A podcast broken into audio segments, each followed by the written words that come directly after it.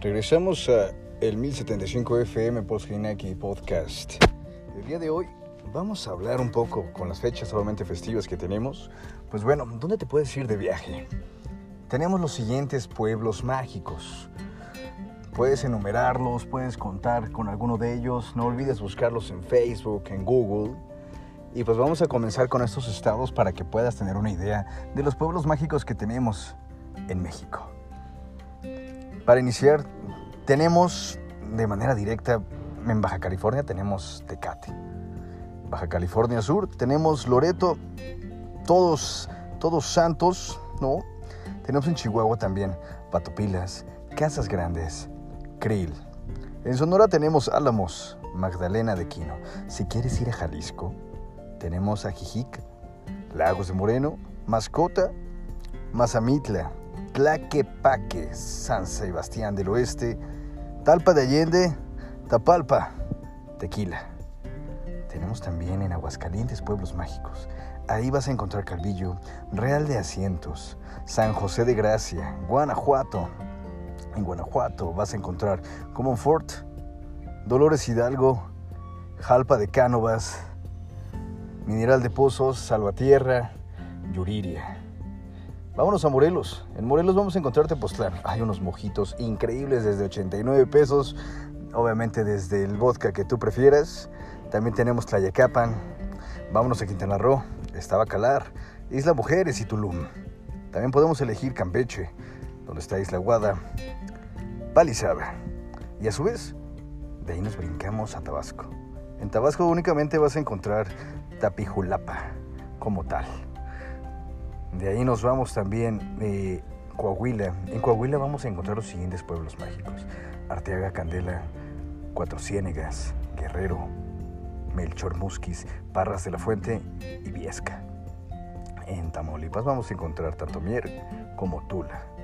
Pueblos mágicos de Tlaxcala, Huamantla, Tlaxco.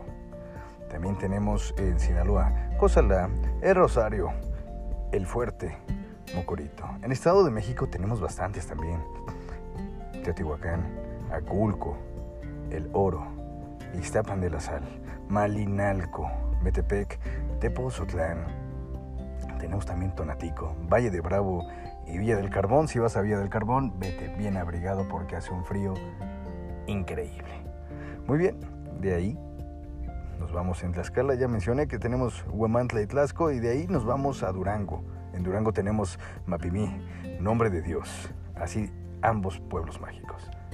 También te recomiendo que te vayas a Michoacán. En Michoacán tenemos un singular número, obviamente, de, pueblos mágicos. Cuitzeo del Porvenir, Jiquilpan de Juárez, Mineral de Angangueo, Paracho de Verduzco, Pátzcuaro, Santa Clara del Cobre, Tacámbaro, Talpujagua de Rayón y Tzintzuntzán tenemos dentro de lo que corresponde obviamente en el estado de, Michoacán.